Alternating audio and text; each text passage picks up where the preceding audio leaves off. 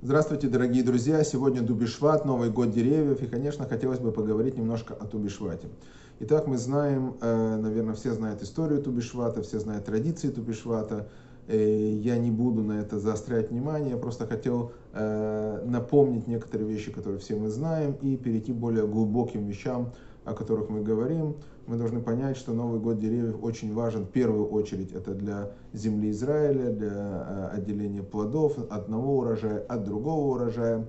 Э, это вы, наверное, все прекрасно знаете, но тем не менее, также э, деревья, Новый год деревьев связан с землей Израиля. Наш народ все время был связан с землей Израиля. И те э, плоды, семь плодов, которыми славится земля Израиля, мы выставляем на стол, тем самым показывая то, что нам дорога земля Израиля, та связь. Известная вещь, которую сказал Рамбам, что э, Всевышний сделал большое чудо тем, что э, в момент, когда евреи изгнаны из земли Израиля, она перестает давать плоды.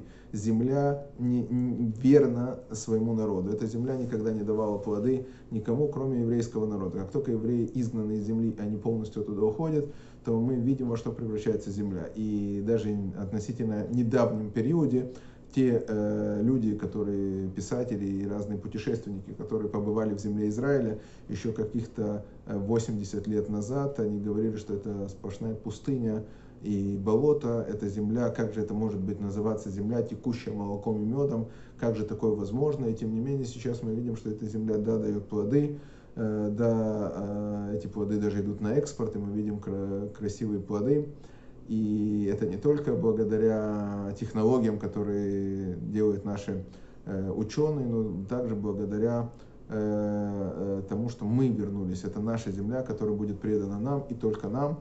И это знак, что в любой момент, когда мы находились в Галуте, то продолжительное время, когда мы находились территориально не в земле Израиля, мы знали, что есть где-то земля, которая ждет нас, и верна, как та невеста, которая верна своему мужу и жениху и никогда не будет отдана э, другому. Итак, э, тем не менее, некоторые вещи, которые известны, мы коснемся. Мы, э, нам э, прекрасно известно, что пишется, что человек эц асаде, то есть что человека сравнивают с деревом, человек подобен дереву. Да, и мы видим, что в законах очень важно, что нам запрещено вырубать фруктовые деревья. Настолько отношение к деревьям серьезное э, фруктовым, что это становится вплоть до, не дай бог, абсурда, да, что еврею запрещено выкорчевывать фруктовое дерево.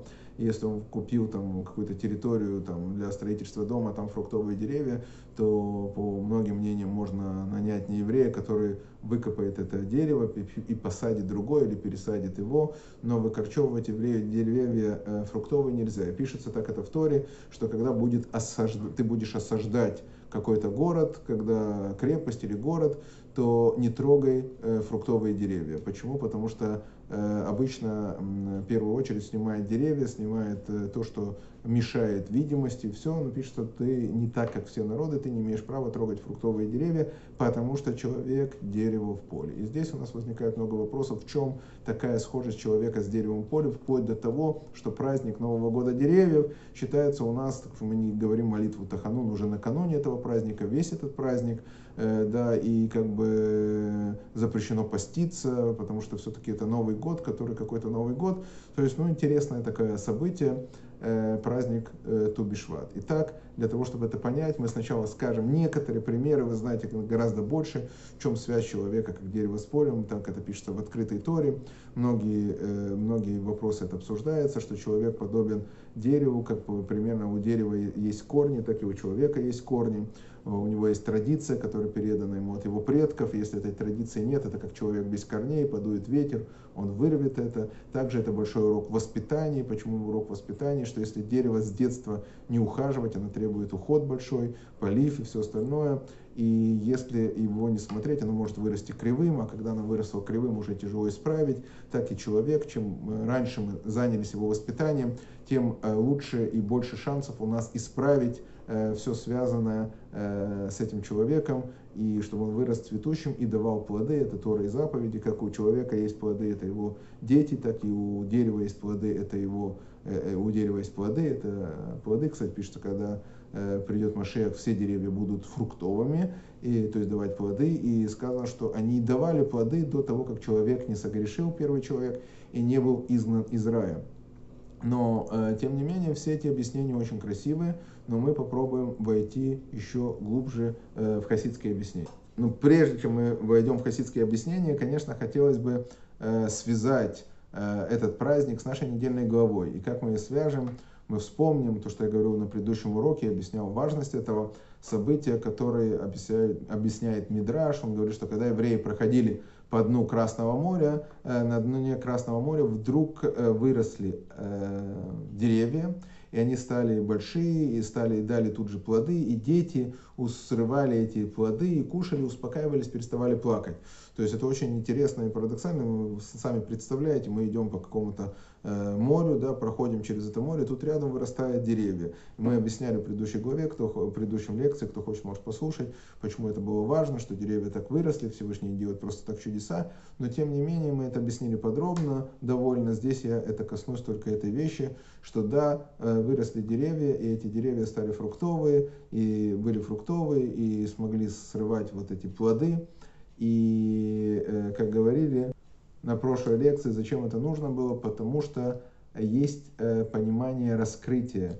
То есть, когда раскрылось море, раскрылось свет Всевышнего, когда раскрылось свет Всевышнего, то все вещи, которые были в потенциале, они стали в действительности. Сейчас мы поговорим об этом подробнее, конечно. И э, тут я вспоминаю историю, которая была с Любавическим Рэбе. Я помню, что к нему рассказывается, что к нему пришел кто-то из э, Рэб, из какой-то другого течения хасидского, и он был очень образованный человек.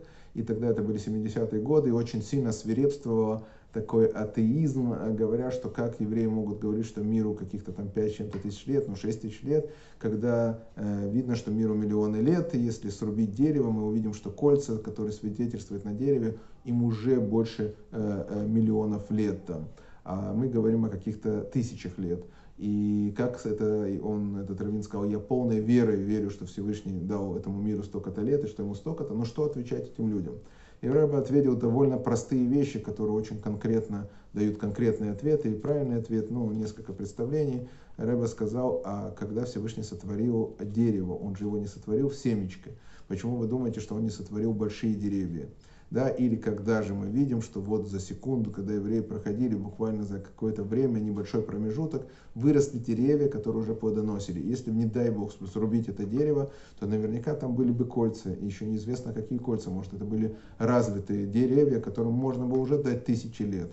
А, и поэтому при творении мира, конечно, Всевышний сотворил деревья не в семечке, он сотворил деревья большие или дал силу этим деревьям тут же созреть э, за маленький промежуток времени. Это Рэба дал один ответ. И э, второй ответ, который Рэба дал, я приведу пример, который я где-то слышал, не помню, то ли это в книжке какой-то читал, э, что художник нарисовал красивую картину, и на картине был изображен человек в возрасте – и с бородой он сидел на скамейке, и тогда он начал спрашивать, как вы думаете, сколько лет этому человеку? И разные люди начали давать различные, кто-то сказал 70, кто-то сказал 80, кто-то сказал даже 90, кто-то сказал, нет, он моложе, э, начали описывать, и тут ребенок говорит, я точно знаю, сколько ему лет. Они все улыбнулись, сказали, сколько ему лет. Ему один день, его вчера только нарисовали. То есть мы понимаем, что мир сотворили уже готовым, э, и процессы, которые делаются, они тоже были, скорее всего, быстрее, и все но и это свидетельствует, кстати, наша недельная глава, как раз и говорит это, потому что для Всевышнего нет никакой проблемы взрастить за несколько часов деревья, даже за несколько минут деревья, посадить, взрастить и сделать этот процесс большим, что деревья будут большие и уже готовые и созревшие, и это говорит нам о многом. И тут мы э, э, возьмем еще несколько вещей, которые нужно объяснить. Для начала мы должны сказать, есть беседа Рэба, которая беседа Рэба, Рэба говорит, что Напоминаю, что школа Шамая э, считала этот праздник не 15 швата, а 1 швата, потому что она считала праздник от потенциала, когда начинает только набирать, э, только подходить там вода, я не помню, как это э, точно там говорится, но школа Гилеля по-другому она считала по факту, по факту, что как раз новые плоды начинаются именно с 15 швата. И э, задает вопрос, почему так, потому что вообще школа Шамая отличалась школе, от школы Гилеля подходом. Э, как правило, то, что она видела потенциале, она уже видела как будто бы на деле. Мы это видим с историей с Ханукией, да, то есть мы видим, что они считают, что сначала надо зажигать 8 свечей, они видят, что в потенциале масло прогорело 8 дней, значит и нужно начинать с 8. Школа Гелеля говорит, нет, она сначала первый день прогорела так, то есть оно как бы по факту. И если мы будем смотреть по истории споров школы Шама и школы Гелеля, это две основные школы в иудаизме, то мы видим разницу, что школа Шамая всегда смотрит э, по-другому, да, она смотрит всегда на потенциал. И есть э, такое объяснение, что когда придет Машех, сейчас мы идем по школе Гилеля, но когда придет Машех, мы будем идти по школе Шамая.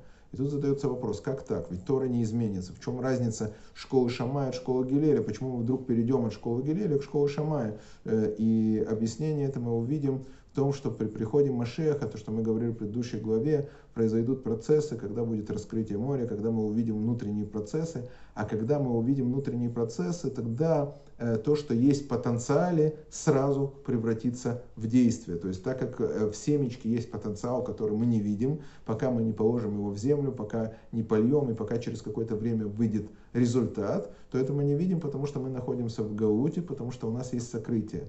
Но когда будет полное раскрытие, тогда э, э невозможно, чтобы то, что в потенциале не раскрылось. И этот потенциал раскрылся при рассечении Красного моря, потому что это было как исход из Египта первый, он как э, приход Машеха. Были процессы, похожие при приходе Машеха, что каждый человек стал на уровень пророка и все остальное. И тут, конечно, не могло э, быть такое, чтобы не произошел процесс ускорения цветения деревьев и всего остального, потому что та семечка, которая имеет потенциал, она тут же проросла. Также известно, что еврейский народ его связывает с землей. Да, его наз, называют землей. Есть такая э, фраза, которая говорит, что э, эрец, то есть что э, евреи это э, земля, то есть это земля наслаждения Всевышнего. И говорит на это Любавический Рэбе, говорит, что подобно тому, как в земле есть полезные ископаемые различные, и также вода, только вопрос, сколько копать, чтобы добраться до воды, так каждый еврей, в принципе, в нем есть Тора, в нем есть святость, и нужно только до нее докопаться и копаться. Это одна вещь, которая пишется, почему мы сравниваемся с землей, что нужно только глубоко войти, и тогда мы э, войдем. Второе объясняет Кабала, и книги хасидизма объясняет, что семечко начинает свести, когда она попадает как раз в землю. То есть в земле есть потенциал вот этого соития с семенами, которые из семян нам дают силу цветения. То есть э, то же самое в рождении человека, в зачатии человека, что э, э мужчина дает э, семя, в котором есть все, но если она не попадет в нужную среду, просто не будет ребенка. И поэтому, попадая в материнскую утробу, пишется, что женщина, она подобна э, земле, то есть она воспринимает и дает силы вот этому семени вырастить, и она становится с ним единым целым. И тут мы приходим к более э, глубокой идее хасидизма, из-за чего нам этот праздник так важен, еще более важен. Да, то есть идея такова, что для того, чтобы был процесс цветения, да, нужно взять семена и кинуть их в землю. То есть их нужно сделать то, что их как бы уничтожает. Они гниют, они разлагаются и превращаются в единую массу с землей. Больше нету семечки. У тебя есть, есть какая-то новая сущность, новое э, процветание. Объясняет хасидизм, это и есть понятие битуль, самоустранение. Что значит самоустранение? Когда человек полон, как стакан полон воды, туда уже ничего не нальешь. Когда человек пол, пол, полон своими идеями, полон всякими непонятными вещами, у него есть э, явное свое я, он не сможет двигаться вперед, не сможет воспринять нормальное я Всевышнего. Для этого нужно очистить свое я. И это похоже на процесс, когда семя попадает в землю. Она уничтожает свое я, свою сущность, но благодаря уничтожению своей сущности она соединяет свою сущность с сущностью земли и становится единым целым, и тогда произрастает дерево, которое может давать плоды. Это мы можем применять также на семейной жизни, что если э, в семье не уступает ни один, ни другой, тогда не будет объединения, не будут объединения, семья не может существовать, не может существовать семья, не могут быть дети, поэтому мы тоже похожи э, с деревом в этом отношении, что для того, чтобы э, было продолжение, мы должны готовы быть немножко убирать свое я. И очень часто мы видим, что люди довольно интеллигентные, то, что они называют себя интеллигентной, интеллигенция это как раз умение выслушать, еще другое. То есть они не хотят слушать, они полны всякой ерунды, которые они начитались э, в книжках различной литературы зачастую, и они не в состоянии слушать. Вот есть люди, которые не в состоянии слушать, потому что они полные. И поэтому их сначала нужно немножко опустошить, дать им, называется битуль, э, немножко там лев нишбар, то, что называется, и другие понятия. Э, скажем, пример с одним из мудрецов Талмуда, который хотел переехать, он жил в Вавилоне, и там был Вавилонский Талмуд, и он был большим мудрецом Вавилонского Талмуда. И он знал, что Иерусалимский Талмуд стоит выше, там другой образ мышления, и он хотел э, все время попасть в Иерусалим, и он попал в Иерусалим, и хотел учить э, Иерусалимский Талмуд. Так вот, чтобы Иерусалимский Талмуд лез ему в голову, ему нужно было забыть э, систему изучения Вавилонского Талмуда, потому что изучение Иерусалимского Талмуда было намного выше, совсем другая система. И старая система и наполненность того, что у него было раньше, мешала ему. Поэтому он постился больше ста постов для того, чтобы забыть систему изучения предыдущей, которая была в Вавилонском Талмуде, смог воспринимать Иерусалимский Талмуд, который на более высокой э, ступени. Поэтому очень часто мы видим, что для того, чтобы воспринять то, что нам дает Бог, и не только Бог, и другого человека, и близкого человека, нужно быть готовым к каким-то вопросам и уступкам. Как правило, есть э, э, врачи некоторые, да, которые э, считают себя большими специалистами. Это не те врачи, которые постоянно ездят на повышение квалификации, потому что в мире постоянно получается что-то новое и готовы воспринять. Это те врачи, которые, может, и ездят, но они считают себя большими людьми я вспоминаю личный пример, когда я приехал в Израиль там, по какому-то медицинскому вопросу. Я сказал, что в Казахстане врач, очень хороший врач, друг нашей семьи, сказал то-то, то-то, то-то. И он сказал, что они в Казахстане вообще знают. Вот я, специалист высокого класса, я на этом собаку съел. Да?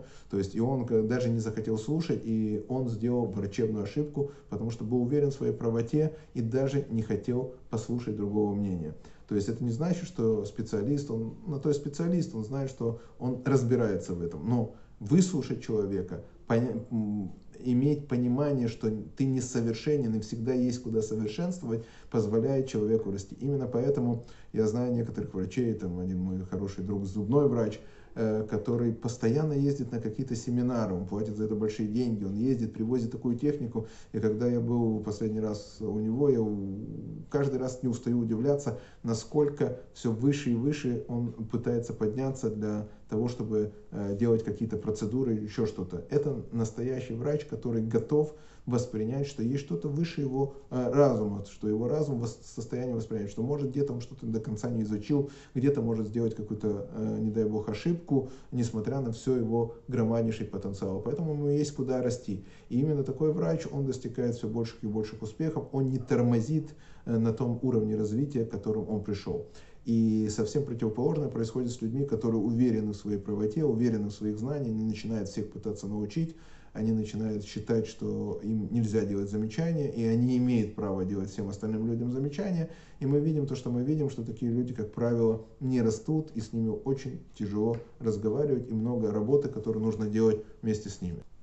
Также надо отметить, что каждый плод, я не буду заходить глубоко в кабалу, но каждый семь плодов, они соответствуют семи мидас там, и всему остальному, которые есть в человеке, пшенице и все остальное. То есть мы можем много об этом говорить, но кабала объясняет, что это качество э, очень важно, именно поэтому цифра 7, мы знаем, что 7 постоянно повторяется, мы уже говорили об этом. И поэтому хотелось пожелать вам в этот день, чтобы мы поучились много у деревьев, что для того, чтобы идти вперед, нужно уметь объединиться со Всевышним. Для того, чтобы объединиться со Всевышним, зачастую требуется убрать свое «я». И не только со Всевышним. Для того, чтобы мы с вами могли общаться и двигаться вперед, нужно уметь убрать свое «я» убирая свое я и объединяя свое я со Всевышним. Это не значит убрать я на, на совсем, мы уже говорили об этом, что у каждого человека есть определенный потенциал, именно его качество, его я. Но когда он сначала убирает в сторону свое я и принимает я Всевышнего, потом его я объединяется с я Всевышнего и получается совершенно новый элемент, что-то абсолютно совершенное. Оно дополняет одно другое. Мы даже знаем, что в нашем мире сейчас принято, чтобы работали в команде. Команда э, способна работать, когда есть каждый специалист в своей области, и каждый объединяется и способен выслушать другого и сыграть в унисон. Всевышний послал нас в этот мир, дал нам определенные души,